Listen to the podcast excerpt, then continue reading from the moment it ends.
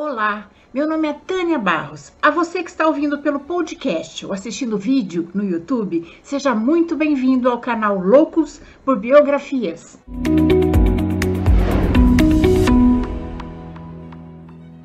Pessoal, este ano é o bicentenário da independência do Brasil. Por isso, eu proponho conhecermos melhor os personagens que fizeram a nossa história. Vamos começar com Dom João VI, rei do Reino Unido de Portugal, Brasil e Algarves. E foi quem trouxe a coroa portuguesa para o Brasil quando Napoleão ameaçou invadir Portugal. Dom João VI abriu os portos brasileiros ao comércio exterior, decretou a liberdade industrial, fundou a Escola de Medicina na Bahia e no Rio de Janeiro a Academia Real Militar, o Jardim Botânico, a Academia de Belas Artes do Rio de Janeiro e a imprensa régia.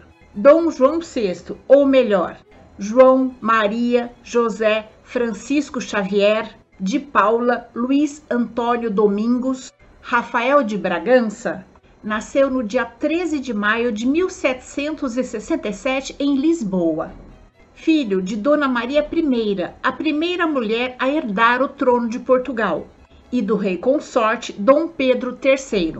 Em 1786, o rei consorte Dom Pedro III faleceu. Dois anos depois, a rainha viu falecer sucessivamente os filhos Dom José, príncipe herdeiro, a princesa Maria Vitória, seu neto Dom Gabriel e seu genro todos vítimas da varíola. Em 1789 surgiram os primeiros sinais de demência da rainha.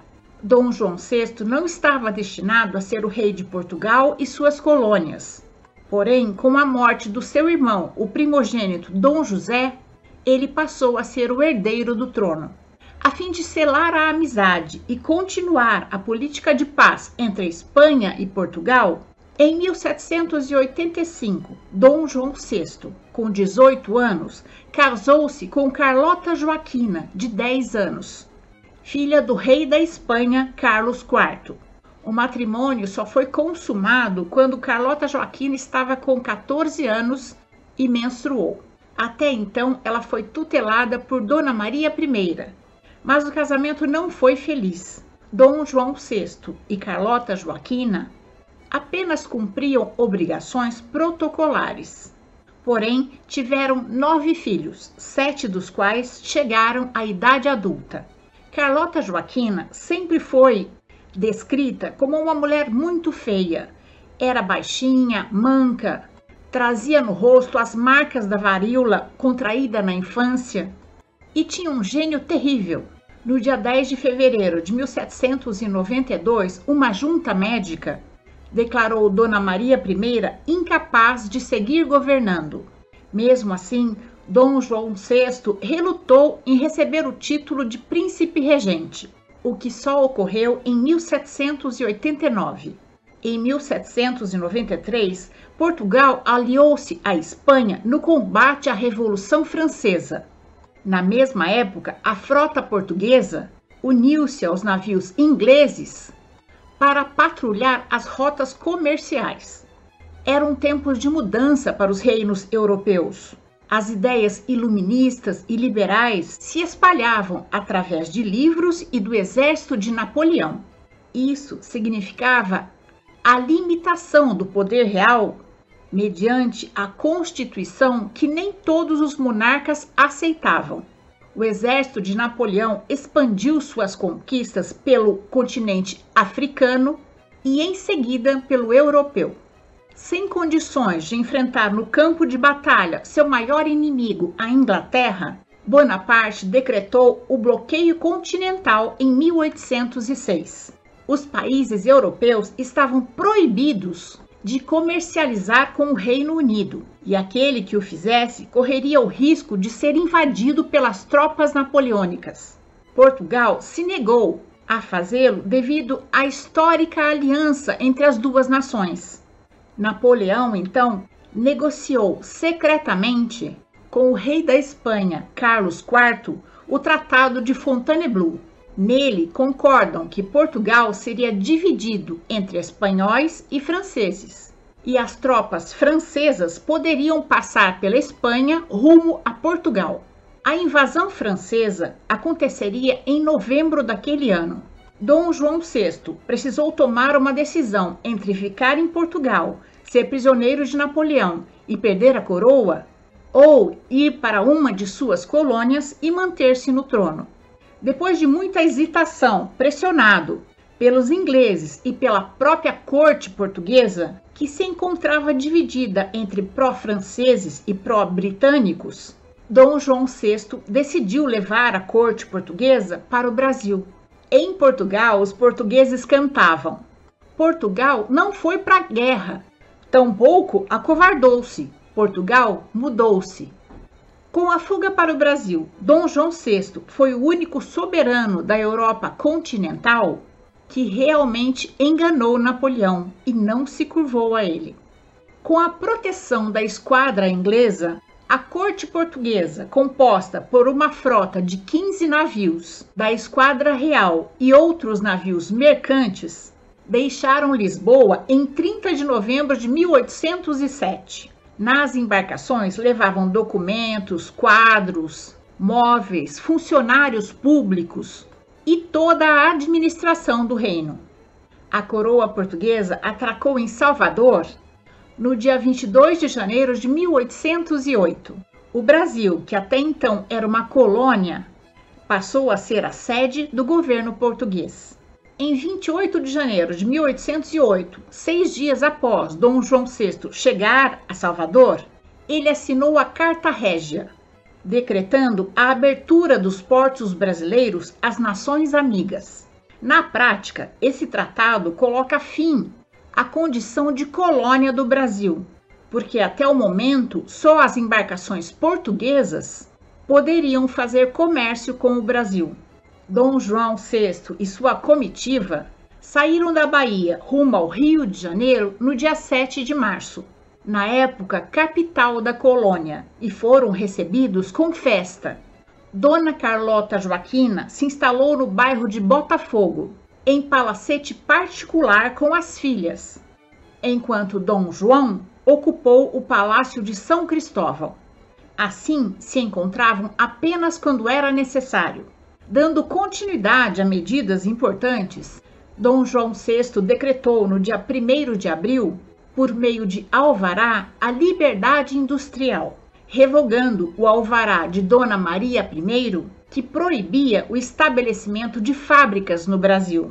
Com o incentivo do Conde de Linhares, foi criada uma escola de cirurgia na Bahia e outra no Rio de Janeiro. Foi fundada a Academia Real Militar o Jardim Botânico, o Arquivo Militar, a Biblioteca Real, a Academia de Belas Artes do Rio de Janeiro e a Imprensa Régia.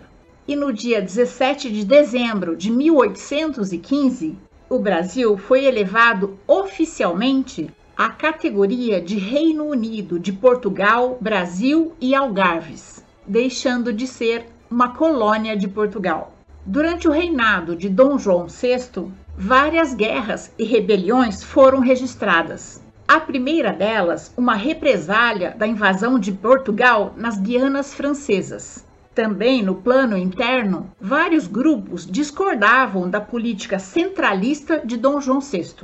A rebelião mais bem sucedida foi a Revolta Pernambucana de 1817, quando esta província conseguiu a independência por alguns meses. Dona Maria I morou no Brasil por oito anos e faleceu em fevereiro de 1818. Após sua morte, Dom João VI foi coroado no Rio de Janeiro rei de Portugal. Com a derrota de Napoleão na Batalha de Waterloo em 1815 e as decisões tomadas no Congresso de Viena, o perigo francês havia terminado.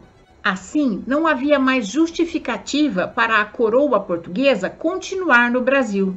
Mas Dom João VI sempre adiava a sua volta. Insatisfeitos com a permanência da coroa portuguesa no Brasil, populares da cidade do Porto iniciaram uma série de protestos que culminaram na Revolução Liberal do Porto. Nessa ocasião, os portugueses exigiam a volta de Dom João VI e da corte para Portugal, e também que o monarca reconhecesse a Constituição elaborada pelas cortes.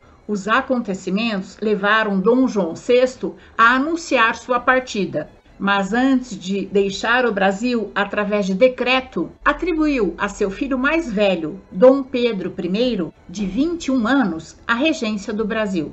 Conta-se que ao desembarcar em Lisboa, muitos dão graças ao rever a sua terra natal após 13 anos de ausência.